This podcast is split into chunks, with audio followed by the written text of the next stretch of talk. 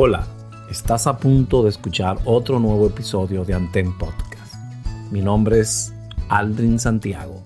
Bienvenidos al podcast que estudia el pasado para predecir el futuro. No sin antes agradecer tu sintonía, comentarios y las calificaciones que nos otorgas. Gracias.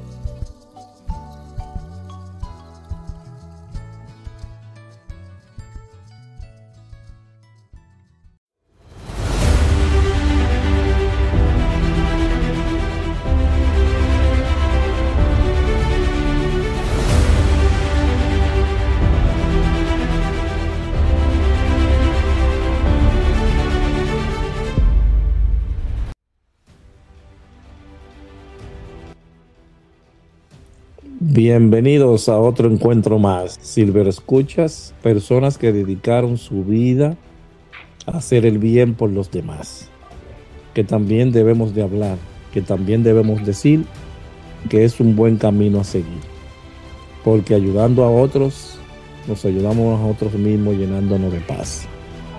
Hoy tenemos a otro invitado que nos acompaña de San Felipe de Puerto Plata es una persona muy reconocida en todo el Cibao, en el área de nosotros, el área de atención, el área de emergencias, el área de ayudar.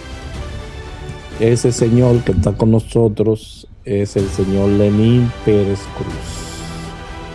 Y estará con nosotros hoy diciéndonos cuál ha sido su gran experiencia de vida. Bienvenido Lenín, bienvenido a nuestra cabina. Cuéntanos de ti. Buenas noches, Albrin. ¿Todo bien? Eh, saludo especial a, todos los que están en la radio escucha. Para mí es que más que un placer, es un honor poder, estar en tu plataforma.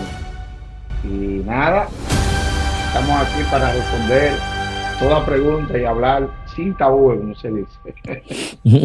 bueno, gracias a Dios. Lenín, ¿cuál es su historia? ¿Dónde usted nace, se cría? ¿Dónde? ¿Cómo empieza todo? Dígame. Bueno, yo... empezando la vida. Dejemos la, la, otra partecita para ir de parte en parte, como Jack el Destripador. Ya, mira, yo nací, soy nativo de Santiago, del populoso sector de Nivaje, ahí detrás de Corazán.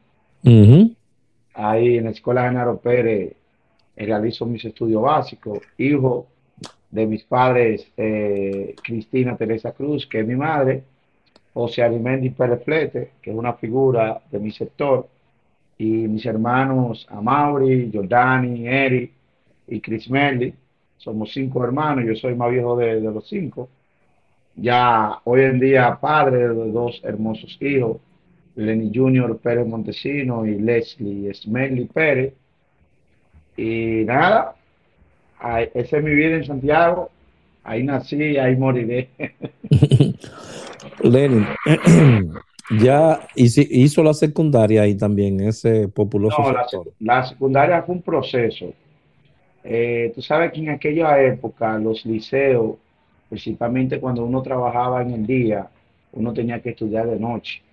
Entonces yo pasé por un proceso que, por ejemplo, yo estudié en el, que está aquí en Los Pepines, en el Onésimo Jiménez, ahí por unos uno conflictos que existían en aquellos tiempos entre los nivajeros y los pepineros, entonces me vi en la obligación de abandonar lo que es el liceo para irme a estudiar al LUFE, eh, liceo que, me, que también pasé un proceso, porque salí desde Nivaje hasta el Lufe, era un proceso porque no íbamos pidiendo bola por el área monumental, después un carrito y un asunto. Eh, eh, es un liceo, el Lufe, que está cerca del Hospital José María Cabral Bar. Ok, no recuerda por cuál cuáles son el significado de la sigla. Te lo podría buscar en un momento. Ok. Pero es muy, conocido ese, liceo. Ese liceo, ok. Sí, es muy conocido. Luego de ahí, tuve, no, tuve unos percances por el tema del transporte, ya que se gastaba un poquito, sobrepasaba el presupuesto que uno se preparaba al mes, ya que había que, eh, pagar eh, dos vehículos para subir, dos vehículos para bajar, o sea, había que coger cuatro conchos para llegar allá, lo cual en ese momento mi familia estaba en precariedades y me, me vi en la obligación de a mitad de año abandonar el UFE para entonces estudiar lo que es donde funciona la Ana Josefa Jiménez, que funciona ahí el Liceo Rafael Fausto Jiménez, que es que está ahí en la fuente. Ya ahí yo ahí ya yo estudio segundo, tercero, ahí hice mi bachillerato completo. Ok. Entonces, ¿cómo llegas a, comenzar a dar los primeros ninos o primeros pasos en, esta parte de la, del altruismo y querer ayudar? ¿Cómo, ¿Cómo te toca eso a ti? ¿En qué momento? Mira, eh, todo inició con un juego hace, no me acuerdo, en el 96. ¿Cómo, ¿Cómo con un juego? Mira, eh, por ejemplo, a nosotros nos ofertaron un curso de primeros auxilios. ¿Quién? Eh, la Escuela Nacional de Primeros Auxilios, que en aquel entonces era EMPA. Eh, pero ¿en qué año? ¿De qué año estamos hablando? Estamos hablando de 96, 97, por ahí. Senca, Senca. No, no, no, EMPA, EMPA. ¿Pero era de, de, qué institución? No, no, no, era un, era un grupo de individuos que en eso estaba un amigo de nosotros muy conocido, Roberto, que es uno de los, de los camarógrafos de, de José Gutiérrez, que ellos ofertaban los cursos a través de una institución que ellos tenían privada, que se llamaba Escuela Nacional de Primeros Auxilios. Ok. Entonces ellos ofertaron, por las escuelas, ofertaban los cursos, ya unos muchachos, aunque entonces, eh, decidimos tomar el curso de primeros auxilios. ¿Por qué, dije, ¿Por qué dije al principio que era como una checha? Porque con el tema de la respiración boca a boca, que uno podía tener acceso a la noviecita que uno tenía ahí de la escuela, decidimos un grupo hacerlo. Bueno, en, el primer curso me quemé porque simplemente lo cogí como una checha, pero ya para la segunda vez decidí ya hacerlo y graduarme. Eh, me gradué, que la graduación fue ahí en el Champion Palace, me acuerdo yo en, aquello, en aquel entonces. De ahí decido ingresar a la Cruz Roja Santiago, estación 1, ¿Quién, era el director, director de Socorro y quién era el presidente de esa época, si usted recuerda? Bueno, el director de Socorro en aquella época eh, era Ignacio Pérez. Ignacio Pérez ha sido, ha sido un, pilar en esa parte. Y el presidente de aquel entonces, eh, no, me acuerdo, ya hace, hace un tiempo de eso. Pero sí ingreso porque yo ingresé al departamento de juventud primero. Yo no ingresé directamente a Socorro porque yo era menor en aquel entonces. ¿Quién era la directora o el director de, juventud? ¿Usted no recuerda? En aquel entonces era Orlando, Orlando, Orlando Peralta. Ya, estaba ahí en la, en el mismo, en la misma dirección que estaba, que está la, las flores ahí, ahí en Santiago. Sí, ahí, ahí ingreso como eh, juventud en aquel entonces, que estaba en Filión de aquel entonces, y un grupo que, hoy en día todavía permanecen allá. Luego ya, con el transcurrir del tiempo, cuando cumplo ya los, 18 años, ahí entonces paso de socorro, que todavía estaba Ignacio Pérez como eh, director de socorro, Michael que en operaciones, Michael Cruz estaba, creo que era planificación, eh, Israel Valdea, que entonces era encargado de comunicaciones, y bueno, y ahí comienzo a destacarme, a coger los cursos, a, a ser un poquito sobresaliente, porque, siempre he sido muy, muy movido, y, y a través del tiempo logré escalar ciertas posiciones dentro de Estación 1, eh, era uno de los que más respondía a los eventos.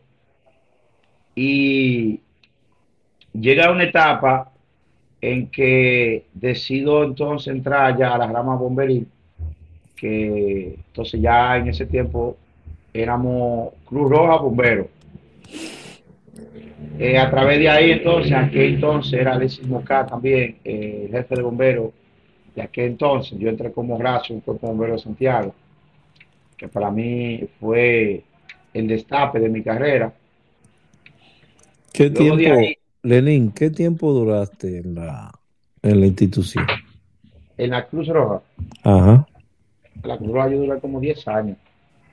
Wow, fue mucho tiempo, ¿eh? Sí. No, que- no que- tomaste capacitaciones ahí, muy. ¿Qué- ¿Cuáles Sí, sí. capacitaciones tomaste? Bueno, yo tomé muchas. Tú sabes que Cruz Roja antes utilizaba el método que ellos tenían un banco de datos que no te daba certificaciones, ma- más que era el de primeros auxilios que lo daban en Santiago. Ok. Ahí se cogió, por ejemplo, ya al finalizar de mi carrera en Cruz Roja, porque ya definitivamente salgo de Cruz Roja, por un impasse que hubo entre Ignacio Pérez en aquel entonces y Michael, y Key, es que decido ya salir rotundamente de la fila de la Cruz Roja. Pero sí, nosotros cogimos primeros auxilios, equipo nacional de intervención para desastres, la inducción a, a equipo nacional de agua y saneamiento, tomamos también lo que es tema de cólera, todo lo que la Cruz Roja, difusión, toda esa parte. Nos preparamos más en el tema prehospitalario, que fue el área donde más que eh, más nos profesionalizamos en esa parte. Porque mi vida tiene un antes y un después. Y te lo explico ahora. Antes de mi accidente, yo era un respondedor 100%. Luego de mi accidente, me dio la obligación entonces de adaptar mi condición física ya a la parte de manejador de emergencia, que es la que hoy en día me destaca. ¿Por qué te digo un antes, un antes y después? Ahora te lo explico. Mira, luego que entro a los bomberos como empleado, no como voluntario en aquel entonces, ¿De qué, ¿De qué año estamos hablando ahí? ya estamos hablando en los años eh, 2000. Ya ahí 2000, pa- en el 2000 ya pasaste directamente a los bomberos. Sí, pasé a los bomberos, como ya como empleado. Ok, bombero. vamos, vamos a cerrar la etapa Cruz Roja preguntándote entonces. ¿Alguna persona que tú conociste ahí o algún curso? Vámonos con el curso primero. ¿Algún curso te sensibilizó bastante a ti? eh, que me sensibilizó. Sí, que tú dijiste, wow, a través de, después de este curso he cambiado. Bueno, el curso que yo cogí en la Cruz Roja, donde me abrió un poco más la puerta, fue cuando yo cogí el curso eh, del Equipo Nacional de Intervención para Desastres, los ENI, Ok, ¿por qué lo sentiste así? porque era un, grupo- era un curso muy, muy amplio, muy, muy detallado, abarcaba muchas áreas, que en aquel entonces también se hablaba del sistema de comando incidente, que hoy en día Sí. Ha, sido- ha sido una evolución. ¿Recuerdas alguno de los instructores que estuvieron ahí? pero, Porque, sí, yo recuerdo, por ejemplo, a Teófilo Marmolejo, ajá, a Albano Rodríguez, a Ariel de Landa, eh, recuerdo uno también que era del, su- de- del este, me olvidó el nombre de él ahora, pero era, era muy, es muy querido todavía en Roja, todavía está activo. Hasta ahora me recuerdo de esos tres, Ariel de Landa, Teófilo Marmolejo, Albania Rodríguez, ok. que ya lo demás, lo demás éramos estudiantes. Ese curso se ¿Y dio ¿En en, cuándo? en Luperón, se dio en un hotel que ya no existe, que le llaman Otaz, Otaza Ok. Beach Resort. Y de las personas que tú conociste ahí, ¿hubo alguien, alguna de esas personas que influyó mucho en ti?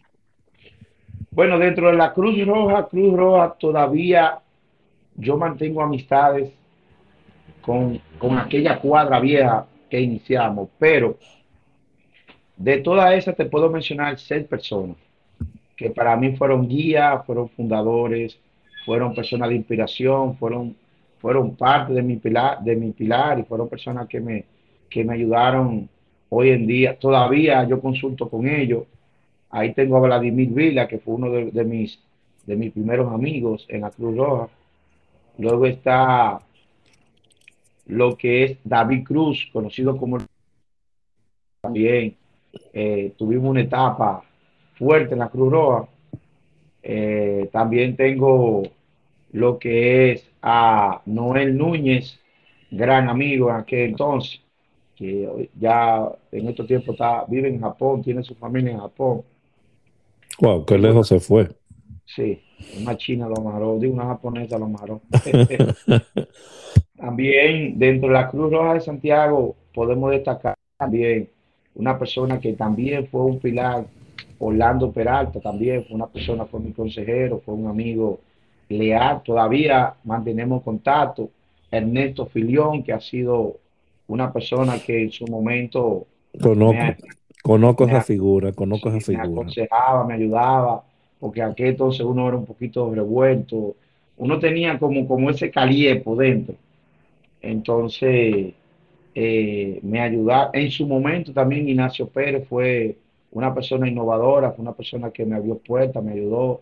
Y si te sigo mencionando, bueno, nunca vamos, nunca vamos a parar. Pero. Entonces, ahora vamos a la segunda parte, que es bombero. ¿Por qué te interesa? ¿Por qué te llamó la atención los bomberos?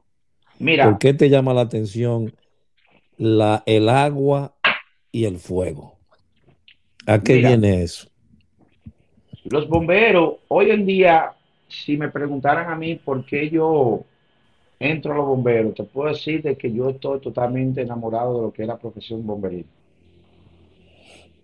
Hoy en día, sin embargo, en aquel entonces, cuando inicié la primera vez como bombero, inicié por una necesidad de empleo. Tenía ya, creo ya, era mayor de edad en ese momento, 18 años eh, entro ya a los bomberos por una necesidad, tema de empleo. Fue uno de mis primeros empleos formal. Ok. Y ahí luego entro ya como raso, que era quien entonces. Recuerdo muy bien que en uno de mis pilares, en la parte bomberil, hoy en día Coronel eh, Santos, eh, lo que conocemos como la voz del bombero, que aquel entonces era sargento, yo era raso. ¿Y por qué le dicen la voz del bombero? Porque ha sido una persona que ha luchado en beneficio de la rama bomberil y ha querido hacer cambio, introducir cambio, lo cual él mismo se, se autodominó la voz del bombero. Pues tiene que, tiene que explicarle del podcast para que, para que hacer la entrevista por acá también, ¿eh? claro. Hágale llegar la información, porque si es la voz de bombero del Cibao, los otros bomberos tienen que conocerlo. Sí, no, no, una figura emblemática en la zona, en la zona del Cibao y del país. Porque también, también se postuló en varias ocasiones como presidente de la asociación, de la Unión Nacional de Bomberos, que es el gremio que agruma a todos los jefes de bomberos. Ajá.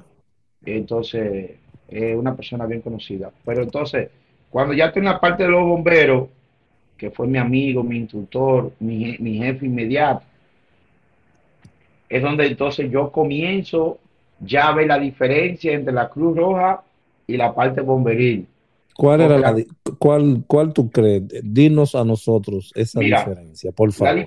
La, diferencia entre la Cruz Roja y los bomberos, igual que el tema de la defensa civil, es que la Cruz Roja tiene su profesionalismo en el tema de la emergencia prehospitalaria y las ayudas comunitarias. Podríamos decir gestión de riesgo. Exactamente, son más profesionalizados en el tema de gestión de riesgo. Sin embargo, el bombero, la rama del bombero es muy diferente porque la rama del bombero no solamente es fuego, está vinculado también a la respuesta a accidentes de tránsito, rescate terrestre, rescate de altura, rescate acuático, lo que hoy en día llamamos riesgos urbanos. Entonces, eh, el cuerpo de bomberos tiene una amplia gama de, dentro de su currícula que es muy diferente a la Cruz Roja. Entonces, al yo ver esta gama o estas variedades dentro de su menú, es donde comienzo a prestarle atención y enamorarme más del tema bomberil. Sin embargo, llega una etapa en que la, en, que la Cruz Roja y yo decidimos ya eh, de la Cruz Roja por un problema personal que pasó entre Michael en aquel entonces jefe de operaciones, Michael, Ken y yo, luego que sucediera eh, un evento cuando la explosión de la planta de gas del Jobo en Tamboril, que en ese entonces eh, yo asumí la posición de operaciones, ya que él no apareció para ese evento, y despaché las unidades y coordiné ciertas cosas, lo cual vieron eso como, eh, en otro sentido, lo vieron como, lo veo así como una amenaza, y lamentablemente decidieron neutralizarme haciendo una suspensión sin justificación hasta que el Consejo decidiera eh, reunirse, lo cual yo en ese mismo entonces decidí ya retirarme totalmente de la Cruz Roja Dominicana de Santiago. ¿De qué año estamos, de qué año estamos hablando ahí? Estamos hablando 2003, 2003, 2004. Ya ahí pasas el, al, el 2004 ya estás como bombero. Sí, sí, yo estoy de bombero desde el inicio del 2000. bueno, llevaban las dos, las dos. Las dos instituciones la llevaban. En una como voluntario y en una como empleado, porque recuérdate que te dije que entré en una por necesidad, porque me empleaba. Sí, Y la otra ya yo era voluntario. Sin embargo, eh, ya en el cuerpo de bomberos, en el, en el año 2007, ya yo era voluntario en el cuerpo de bomberos porque ya he conseguido otro trabajo, fui evolucionando a nivel de estudio, eh, fui cogiendo algunas carreras técnicas, pero también profesionalizándome en el tema de bomberos, en el tema de rescate y esas cosas.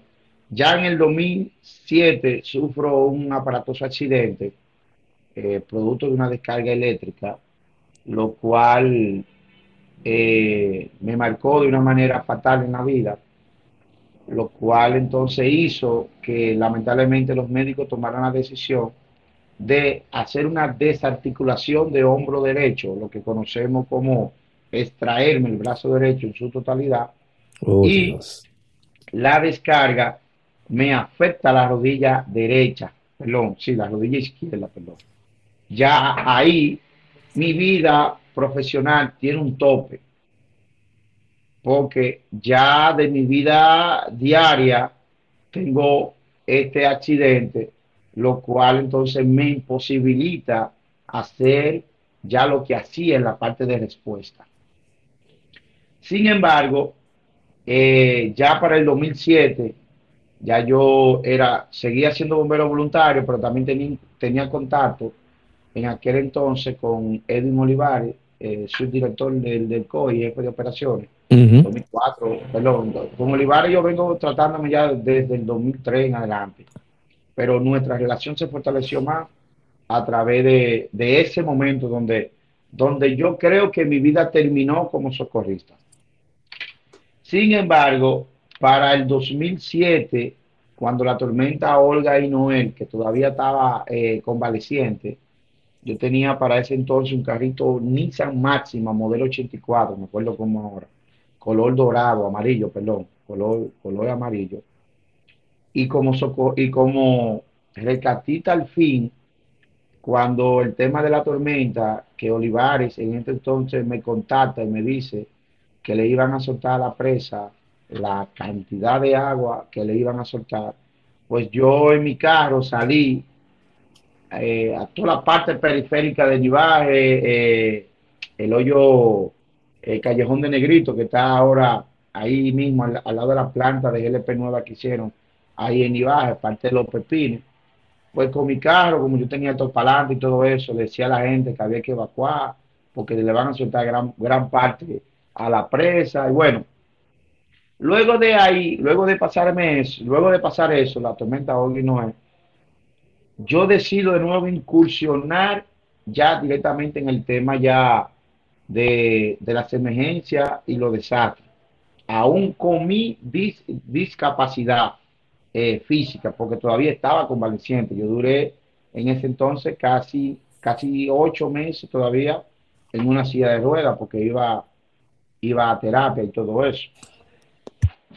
Sin embargo, luego de ahí decido eh, seguir mi no detenerme ahí y gracias a Dios y a personas que todavía hoy en día le agradezco que han sido mis pilares, fueron las personas que comenzaron a motivarme y decirme, tú puedes, no te detengas, no mires hacia atrás, sino mira hacia adelante. Y comencé, luego que ya me recuperé en la totalidad y quise iniciar en Santiago nuevamente, pero ya en Santiago encontré obstáculos entre la misma Cruz Roja, el mismo cuerpo de bomberos de Santiago y en ese entonces la defensa civil. Eh, cuando yo encuentro todos estos obstáculos, decido entonces experimentar y irme a Santo Domingo a aventurar, sin conocer a nadie, solamente conocía a Edwin Olivares en aquel entonces. Edwin Olivares me acoge, me ayuda, me asesora. Yo me quedaba donde una tía mía en el puente de la 17, que tenía que coger guago y todo eso. Todavía eh, en aquel entonces el famoso metro todavía no estaba. Y bueno, ahí empieza mi vida, ya en el término de, en el término de manejo de emergencia. Ya ahí entonces logro capacitarme al, más, al, al nivel más alto. Y a través de ahí ya comienzo a través del Centro de Operaciones de Emergencia, que entré como operador de radio, luego fui ayudante de operaciones, luego fui eh, oficial de campo del COE, en un momento llegué a ser chofer y asistente de Edwin Olivares, en fin, fui escalando, fui escalando, hasta hoy en día, gracias a Dios, convertirme, eh, no en, uno de los bomberos más, más grandes, sino eh, te puedo decir de que primero soy el único bajo mi condición física, eh, ser bombero activo y, tener la posición que tengo ahora como jefe de operaciones, único en el país. Segundo, como teniente coronel de bomberos hoy en día y jefe de operaciones, Hoy en día tengo la responsabilidad de una provincia eh, bajo, bajo como coordinador operacional provincial. Eh, pero eso no se queda ahí. O sea, desde un punto de vista, wow, llegué aquí, no, eso tiene, eso tiene su historia, tiene su amargura, tiene sus lágrimas, tiene su... Muchos creen que por lo menos en el COE yo, cuando duré casi los 12 o 13 años en el COR directamente o más. Eh, yo llegaba a un momento que yo raneaba, yo, llegué a dormir en el piso en Santo Domingo, eh, sin sueldo, sin recibir ni un peso, gastando de lo mío. Sin embargo, en su momento generalmente me acoge, me ayuda, me emplea, me dan la oportunidad y es ahí ya donde yo entonces desarrollo habilidades que muchos no lo lograron desarrollarla. ¿Recibiste, ¿recibiste capacitaciones ahí? Claro que sí. En el COE yo recibí, por ejemplo, todo lo que tiene que ver con gestión de riesgo, manejo de emergencia, manejo a materiales peligrosos, respuesta a materiales peligrosos, manejo y contingencia de eh, eh, eventos múltiples. Eh, también cogimos lo que es manejo de escenario en, en eventos masivos como conciertos, eh, actividades políticas grandes.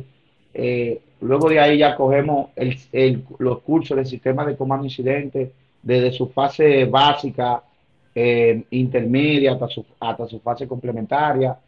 También fui, entré de los cursos que se dieron de los cursos BRE, yo fui encargado logístico, que no cogí el curso directamente BRE por mi condición, pero sí conozco cada una de las herramientas, la logística que se lleva y también recibí mi certificado como encargado logístico. Participé en, múltiples emergencias donde, donde también eh, trabajaba en la parte como coordinador. Por ejemplo, trabajé en la emergencia cuando el accidente aéreo que del show aéreo que se cayó un avión militar donde fallaron, donde fallecieron dos pilotos dominicano, ahí trabajé en ese evento. Polipla recientemente trabajé en la parte también coordinadora con el comandante Olivares. Y en fin, siempre he estado en la línea de fuego. Que te cuento también, cuando llegó al país el COE móvil, donde el COE móvil tiene más de 267 piezas para armar una carpa, la comunicación, sistema satelital, que debe ser eh, enganchada a un remolque. Cuando inició el curso en el país, yo fui una de las personas que más se destacó en ese curso y fui líder de equipo dos veces en ese curso. Y ya era tanta la experiencia con, ese, con los COE móvil que cuando había emergencia había que desplegar los COE móvil. Pues yo me desplazaba solo en la unidad móvil con el COE móvil y lo armaba en los puntos estratégicos sin un personal, sin, sin experiencia, lo cual yo lo orientaba para decirle, mira, esta pieza va aquí, esto va allá, esta antena se pone así, eh, el satélite tiene que buscar esto, tiene que buscar lo otro.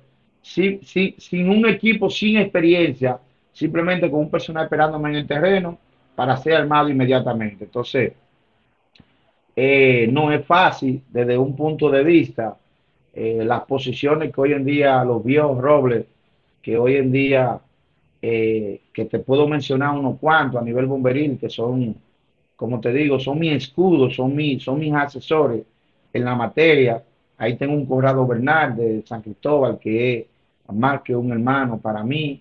Ahí tengo también un amigo mío, Marcos Rodríguez, Edson Rodríguez, que hoy en día es jefe de bomberos, pero también somos de la misma, de la misma generación. Ahí tengo a, en Villa Altagracia, el nuevo jefe de los bomberos de Villa Altagracia, que también Javier, que también es un excelente amigo y ha sido un pilar en esto. Eh, ¿Y qué te cuento? he tenido la oportunidad de los 100, 182 cuerpos de bomberos que existen hoy en día en el país. Yo he podido visitarlo a todos, pero también he podido ser en Pedro Brán, en Jaina, en el mismo distrito, en Santo Domingo Norte, Santo Domingo Oeste, Verón Punta Cana, eh, Villa Altagracia, eh, Asua, Barahona, eh, Santiago, que fue mi, mi, mi, mi, mi principal cuerpo de bomberos, Verón Punta Cana, que duró una época en Verón Punta Cana, y hoy en día aquí en Puerto Plata como ya jefe de operación. Pero hay que reconocer que también hay que darle una gracias en esta entrevista que ya se le dio anteriormente porque fue entrevistado a Edwin Olivares, ¿eh? porque no lo, no lo, pensó en ningún momento y simplemente dijo, ven para acá, que ¿cómo tú, cómo tú ves a Edwin Olivares después de eso, Mira, Edwin Olivares para mí es más que un padre, más que un amigo y más que un hermano. No lo puedo comparar con un Dios porque entonces estaría pecando ante un solo Dios, que cual también amo y soy, y soy fiel seguidor de él. Pero Edwin Olivares lo, veo como una persona que da más de lo que él debe de dar y recibe poco de lo que debe de recibir. Eh, Edwin Olivares es una persona que no mira color de bandera, no mira tu color de piel, no mira tu condición física. Olivares es un, para mí Olivares es un cazador de talento, así te lo puedo yo decir todo el que ha pasado por la mano de, Edwin Olivares hoy en día está posicionado en buenas posiciones y tiene un team en el tema de manejo de emergencia. Olivares, para mí, es, una es un cazador de talento. bueno, podría decir que tú le agradeces en el alma hoy. Más, más que en el alma. Yo soy más que su hijo porque yo, eh, cuando trabajé directamente con él, yo o sea, yo andaba con él 24 horas, los 7 días a la semana. Eh, yo, no, no su vida personal, porque nunca, nunca me permitió, porque él tiene sus límites. Cuando he trabajo, he trabajo, pero su vida personal es su vida personal. Él no deja que nadie entre a su vida personal. Pero te puedo decir de que por lo menos en la parte de trabajo de Don Olivares que me, dio una gran enseñanza. Y fue que cuando yo comencé a trabajar con él, yo siempre veía que todos los boches, todas las represalias, y, a veces tomaba una posición muy fuerte hacia mí. Y yo me preguntaba, pero ¿por qué Olivares me trata a mí así si yo soy, eh, si yo soy de lo de, de lo de él? ¿Y por qué si yo, cuando él me necesita, yo estoy ahí? Y un día nos sentamos, porque me sentí mal en, en uno de los conciertos eh, de, de Telemigro, que hubo un percance y traté de resolverlo, pero en ese entonces un miembro de defensa civil tomó una represalia personal conmigo hasta tal punto que llegamos a discutir y bueno, entonces Olivar en ese momento me, me, hizo una, me hizo una reclamación que yo entendía en el momento que estaba mal en la forma en que me estaba corrigiendo. Sin embargo, luego de eso me senté con él, que en ese momento yo, yo, yo estaba a punto de tirar la toalla y me senté con él y le, y le reclamé por qué él me trató así. Y hay algo que él me dijo que nunca se me ha olvidado, lo cual cambió totalmente mi forma de trabajar y mi forma de ver a los compañeros. Primero, lo primero que él me hizo saber es cuál es su equipo de trabajo y cuáles son sus amigos, quienes, quienes él tiene como amigos. Pero también me hizo entender de que todo el que iba a entrar al anillo de él todo el que iba a entrar al anillo de él tiene que saber de que, de que eso era lo que tenía que pasar esa persona. O sea, no es que iba a entrar como lo lindo, que iba a recibir los mejores bombones, que iba a estar sentado en los mejores asientos. Lo que él me quiso dejar dicho fue que la cosa hay que ganarse. Los privilegios se ganan, no se regalan. Entonces, otra cosa también que él me enseñó y fue que trabaja que alguien te ve, que todavía lo utilizo como muchacho. ¿Por qué trabaja que alguien te ve? No importa cuántas veces tú seas rechazado, cuántas veces tu jefe ignore tu trabajo, que no lo valore. Trabaja incansablemente, amando lo que tú haces entregado a lo que tú haces, que al final si tu jefe no lo ve o no lo valora, alguien lo está valorando. Y esas son las enseñanzas que yo tengo de ese gran maestro. Hoy en día, yo te puedo decir que yo, Lenín Pérez, he abierto la puerta de muchos, de muchas personas a nivel nacional, que también hoy en día están trabajando en el centro de operación, que entraron de la misma manera que yo entré. Y yo le abrí la puerta, yo lo ayudé y lo encaminé. En Santiago también muchísimas personas aquí mismo en Puerto Plata, Verón, Punta Cana, en el mismo Distrito Nacional. Bueno, te puedo decir que yo no soy un desbocero, pero sí tengo un gran o sea, tengo una gran aceptación a nivel nacional. Y eso es algo que me inspira a seguir trabajando de una manera eh, honrosa, una manera eh, humilde, sencilla, he entregado a mi trabajo, amando lo que hago, pero sin obviar los lineamientos, los protocolos y la humildad que nos caracteriza a cada uno de nosotros. Y hoy en día, vuelvo y te reitero, Edwin Olivares para mí, más que un padre, más que un amigo, más que un hermano, es un cazador de talento al más alto nivel. Wow. Lenín, ¿Por qué tantos cambios? ¿Por qué tantas estaciones a nivel nacional tú recorriste? Mira, eh, yo quise tomar esa experiencia y buscando eh, una estabilidad fija. Tú sabes que los cuerpos de bomberos hoy en día, aquel entonces, no se ganaba lo que hoy en día se está ganando un bombero te ganaba, qué sé yo, cinco mil y pico pesos ya.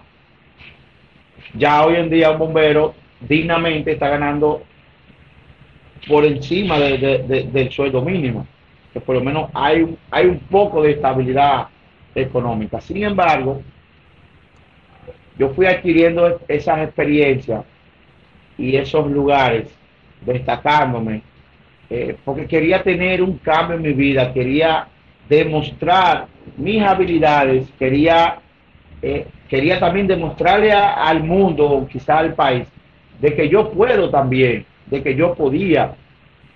y que si fulano lo hace porque yo no puedo.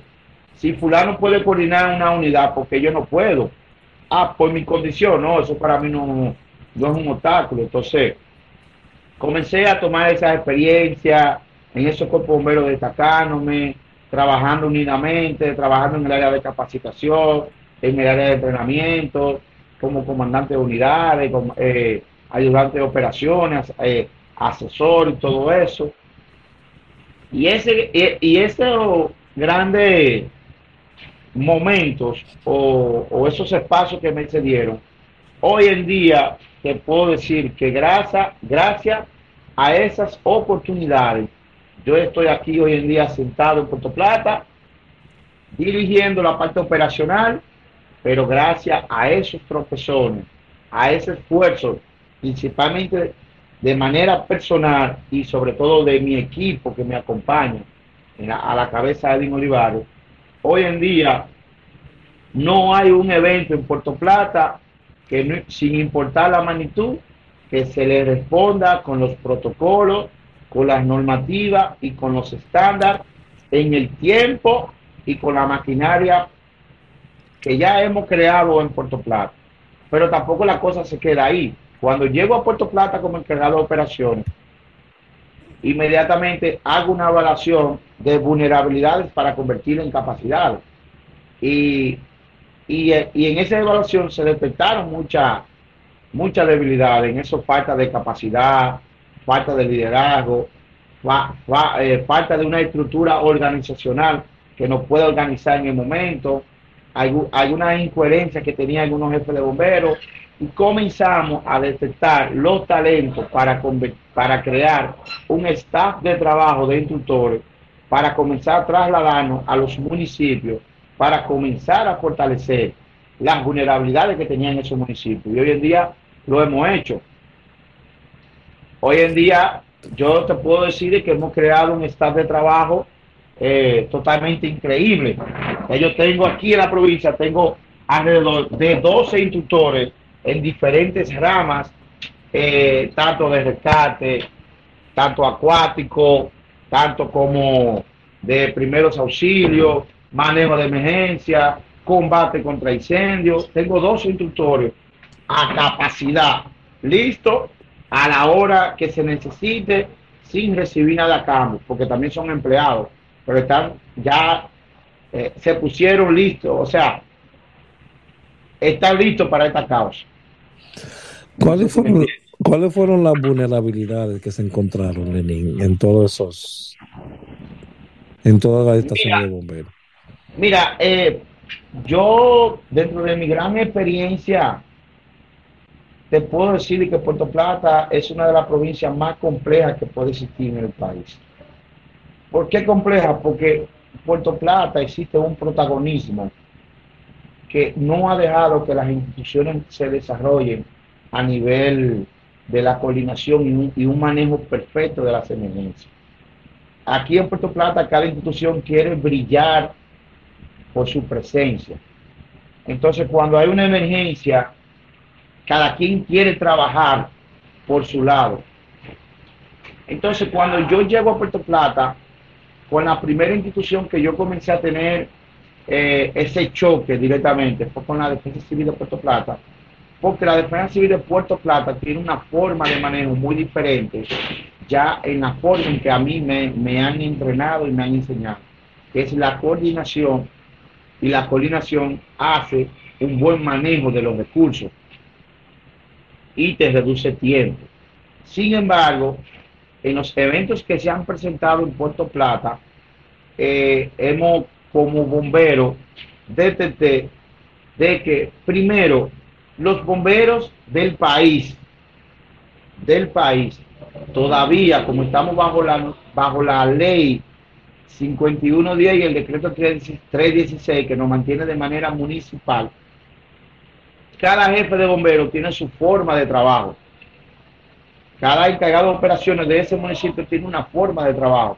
Sin embargo, ya hoy en día en Puerto Plata en base a la vulnerabilidad que detectamos, la falta de manejo, una coordinación, no existía una estructura organizacional que nos pudiera nosotros garantizar un, manejo eficiente de las emergencias. Entonces comenzamos a introducir eh, el sistema de comando incidente a nivel bomberil y, no y, eso ha dado su efectividad en el tema de bomberos. Ya hoy en día, aquí los bomberos de Puerto Plata, cuando tenemos un evento, establecemos puestos de mando, establecemos una estructura de mando y establecemos los parámetros adecuados para que la, emergencia se pueda manejar adecuadamente como bombero. Cuando tenemos ya la interacción de las demás instituciones, ahí empieza el problema. Porque no está, a ellos no está familiarizado con el sistema que estamos ahora mismo trabajando, entonces a veces quieren jugar papeles que no les corresponden. Entonces ahí vienen los choques a nivel de jefe, la misma gobernación a veces que crea eh, ciertas confusiones, pero bueno, todavía estamos trabajando en esa fase. ¿Y no sería mejor hacer una capacitación en conjunto, Lenín? ¿Tú no crees? Eh, es que la hemos, la hemos solicitado por la vía de la gobernación y se nos, ha, se, nos, se nos ha hecho un poco difícil, porque vuelvo y te reitero, de que como este es un pueblo complejo, la misma, de parte de la gobernación no se ha visto un, interés de sentarnos a organizar las cosas como son. Existe lo que es el Comité Provincial de Investigación de Respuesta, que funciona 100%. Sin embargo, dentro del comité, eh, no, ¿cómo te explico? No se ve ese, ese trabajo eh, organizacional. Se ven cabezas que dan línea, pero sin una estructura organizada. No sé si tú me entiendes. Sí, entiendo, entiendo. Pero sí a nivel municipal estamos trabajando y en conjunto con los demás cuerpos de bomberos para que haya una sola línea de trabajo y que en, en las emergencias, como ahora los bomberos son son las, eh, los bomberos son la, la, agencia de primera respuesta del Sistema Nacional de Emergencia 911. Entonces estamos obligados a evolucionar y tener una mejor coordinación en el terreno. Y siempre seremos los primeros en llegar a los eventos, porque somos despachados por el 911. Y, hacer, y, y, y hacerlo primero en el evento, por protocolo, debemos establecer ya el sistema de comando incidente, que es la única fórmula que nos va a garantizar de que se haga una buena gestión en el manejo de los incidentes. Muy cierto.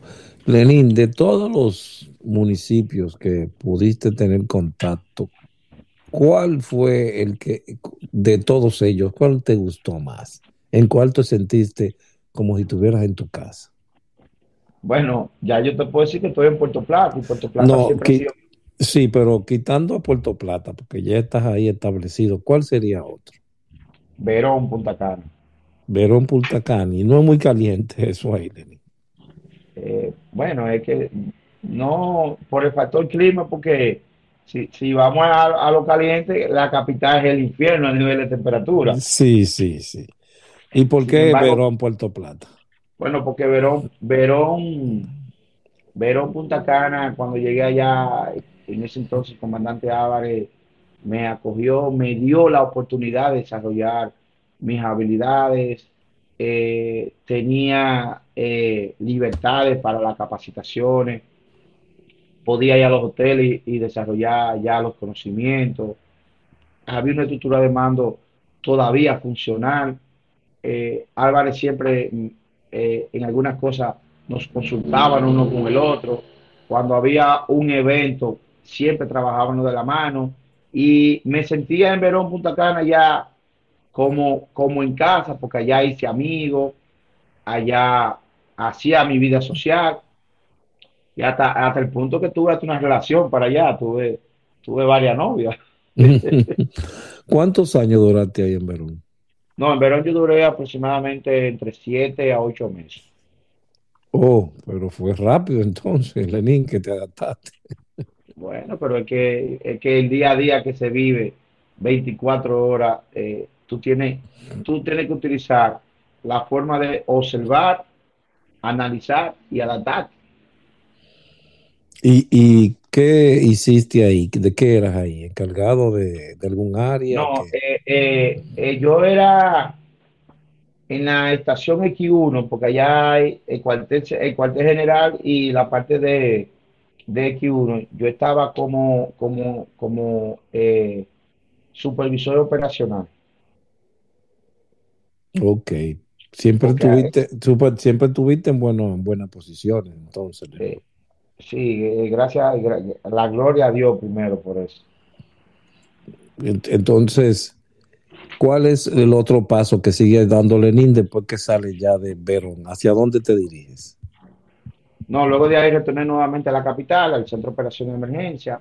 Ok. Ya ahí entonces me hago, eh, me introduzco a varios cuarteles como voluntario en el tema de las capacitaciones, que ahí ya yo tenía Jaina, que es donde llaman la, la pared de Jaina, luego de ahí Pedro Brán, luego de ahí ya eh, San Cristóbal, que siempre también ha sido una cuna para mí, pero ya en esos cuarteles ya yo era voluntario porque trabajaba directamente en el centro de operación de emergencia. Nunca, Pero nunca estuviste por la milla. claro que sí, en el Distrito Nacional, claro que sí. más en la academia también ayudábamos a la implementación del sistema de comando incidente, colaborábamos en la parte logística, eh, trabajábamos también cuando había capacitaciones de otros cuerpos de bomberos que nosotros invitábamos, ahí trabajábamos también en las capacitaciones. Siempre está- hemos, hemos estado de la, de la mano con, con el cuartel general de- del Distrito Nacional. Wow. Ha sido una larga vida, una larga vida de no sentirte frustrado por nada de lo que te sucedió y seguir, No, y seguir caminando adelante, que Dios proveerá. Y tuviste la, fu- y tuviste la fuerza para hacerlo. eso eso es, esto es una, una entrevista de vida que ojalá muchas personas puedan escuchar, porque esta sí es, esto sí es aquello que llaman hoy resiliencia. Resiliencia, exactamente. Resiliencia, una persona muy resiliente que vamos a seguir caminando, no hay por qué parar. Y No, ese, y y yo, esa es tu grandeza y por eso hoy, como digo en muchas de las, de las entrevistas, te queremos dar las gracias, si nadie te lo ha dicho, por todas las cosas que hiciste por las personas. Sea el primer momento cuando lo podías hacer y en segunda parte ahora, que tal vez ayudes y salves más vida como parte coordinadora. Porque ya estás trabajando con más números. Mil gracias, Lenín, por todo lo que has hecho. Y que el joven de hoy vea que también hay otro camino, el camino de lo, de lo altruista, el camino de lo bueno, y que no tienes que delinquir, pero puedes venir por este camino, que es el camino que muchos han tomado. Y tú eres un ejemplo de ello. Gracias. Siempre la. Lenín, entonces, ¿cuáles cursos, cuáles cursos más ha tomado en estos días? No, mira, yo mencionar, yo he hecho ya hoy en día eh, es una amplia gama de capacitaciones que, que- que tenemos, Eh, desde, lo- desde lo básico a lo complementario, porque el manejo de materiales peligrosos hemos completado todas las fases, eh, porque el manejo y respuesta no es lo mismo, y ya hemos completado en esa fase, el sistema de comando incidente, en tema hidrometeorológico, en tema de, hu- de huracanes, eh, evacuación, creación de planes de emergencia, planes de contingencia, eh, evacuación, hemos cogido hasta antipandilla, hemos cogido eh, sistemas de manejo eh, eh, para creación de mapas a través de la plataforma eh, de la aplicación QGIS. Eh, bueno, eso son lo, lo, lo que hemos hablado de, de lo relevante. Pero entonces, te voy a mostrar, digo, te voy a señalar algunos, algunos ya de la amplia gama que ya hemos, hemos tomado. Si me da un segundito para buscarlo aquí en la computadora, Ok. eh, que son, que gracias a mis compañeros y amigos que siempre hemos, hemos estado ahí, pero te puedo decir de que no me arrepiento de, eh, de nada de esto, desde el primer momento en que yo inicié mi carrera, no me arrepiento para nada. Me siento más que orgulloso yo mismo por los peldaños que hemos logrado, logrado alcanzar. Y puedo, puedo decirle a esa, a esa juventud hoy en día de que a los que están iniciando en este proceso, que subir peldaño por peldaño no es fácil, pero al final los frutos son muy buenos. Cuando tú te sientas y observas para atrás y, y mira ya cuánto camino tú has recorrido y a dónde está, es muy satisfactorio ya uno ver ese punto, eh, ya ese, ese mapa entre sí que uno, que uno tiene. Lenín, ¿te atreverías a cambiar cualquier parte de la vida si te dieran la oportunidad de tu vida? Eh, ¿Cambiar en lo personal o...? De todo lo que viviste, ¿quisieras, lo repetirías de nuevo? Bueno, mira... En la Cruz eh, Roja, en los bomberos, ¿lo harías de nuevo?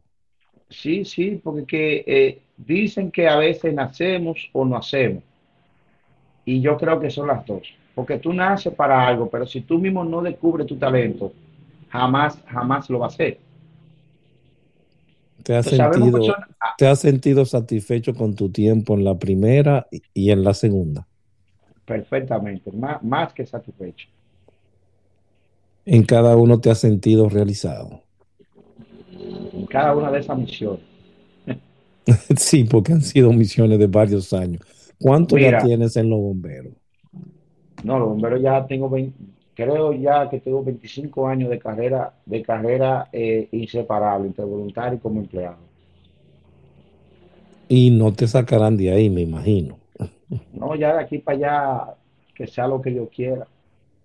Mira, dentro de, dentro de las capacitaciones que hemos tenido, te puedo, por ejemplo, análisis de vulnerabilidad y capacidades, eh, uso avanzado del sistema de comando incidente, el básico y el avanzado, dignidad policial, eh, administración de riesgo, factores de riesgo, creación de mapas, equipo nacional de intervención para desastres, que ahí hablamos con, el tema de, la Cruz Roja, evaluación de daños, ayudas y necesidades, eh, funcionamiento de los centros de operaciones de emergencia móviles, manejo de emergencia múltiples, eso lo cogimos con el Comando Sur de Estados Unidos, eh, oficial de seguridad de, incidentes, eso fue a través con la Academia Oval, el principio y funcionamiento a través también de la Academia Oval, pero también te puedo decir que tengo eh, preparación comunitaria ante desastres, prevención de drogas, primer respondedor con materiales peligrosos, primeros auxilios básicos avanzados, procedimiento operativo de comunicaciones, procedimiento operativo de trayectoria de huracanes, procedimiento operativo de inundaciones. Wow. Es mucho lo que se ha, lo que se ha leído. Sismo y terremoto, seguridad de dinatario, seguridad de instalaciones, eh, talleres de, de, consulta estacional de medio de vida, eso lo hice a través con el PMA, técnica en prevención de ataque químico, en prevención de control de epidemias comunitarios, técnico en evacuación, técnico en rescate de espacios confinados. Y si te sigo mencionando, no, no, no no terminamos hoy. Pero también te puedo decir de que tengo dos, tengo por ejemplo, eh, tengo algunos reconocimientos. Ya, por ejemplo, yo recibí un reconocimiento por la escuela, escuela de graduados de Comando y Estado Conjunto del Ministerio de Defensa, del mismo Centro de Operaciones de Emergencia, recibido de la Vicepresidencia de la República, que en, aquel entonces era eh, doña Margarita eh, Fernández Comando y Ejército Sur de los Estados Unidos también recibí un, un, reconocimiento de Centro de Operaciones de Emergencia a través del simulacro que se hizo en el 2021, del Cuerpo Bombero de Cotuí, Cuerpo Bombero de Pedro Brán, eh, eh, eh, los, los cuerpos de bomberos ahora están más dignificados. ¿Cómo, cuál es la situación de ellos en este momento en la República Dominicana? Hablar de un bombero ahora, estamos hablando ya de una persona con visión, una persona con capacidad, una persona con liderazgo y una persona que tiene, tiene el manejo y control de, las, de los eventos. Sin embargo, yo te estoy hablando del bombero que día a día se vive preparando, porque existen dos clases de bomberos. Existe el bombero académico, que es el bombero que viene no de una universidad, porque no existe una universidad para bomberos en nuestro país. Sino la, mella, la mella no está considerado así. ¿eh? Sí, la mella es una academia, que es una de las academias oficiales del país a nivel de bomberos, pero no todos tienen la facilidad de, graduarse en la, en la mella. O sea, un cuerpo bombero, por decirte del sur, de, lo más profundo del sur, sí, Maní, no tiene la facilidad de graduarse. Es cierto lo que dice, es cierto. no, el, dinero, exactamente. Sin embargo, un bombero, un Jimaní, que de su dinero y la misma institución lo apoya para que ese bombero se capacite, se entrene y logre académicamente una posición para que él pueda liderar la situación. Entonces existen dos clases de bomberos, que es el bombero académico, que es el que se, que se ha preparado académicamente, que sabe leer, escribir perfectamente, sabe ya hoy en día todos los protocolos y todos los procesos bajo la norma de la NFPA, pero también existe la clase de bombero que como llamamos el, bombero cajota, que es quien amaba cumplir horario, que está, que está pendiente al chao, que está pendiente cuándo van a pagar y cuándo no. Entonces, pero hoy en día, hoy en día podemos decir de que tenemos un unos cuerpos de bomberos transformados y capacitados para accionar a los riesgos urbanos. Todos, todos a nivel nacional o bueno, lo, eh, lo más cercano, diríamos. Bueno, lo que te puedo decir, los municipios cabecera de cada, de cada provincia.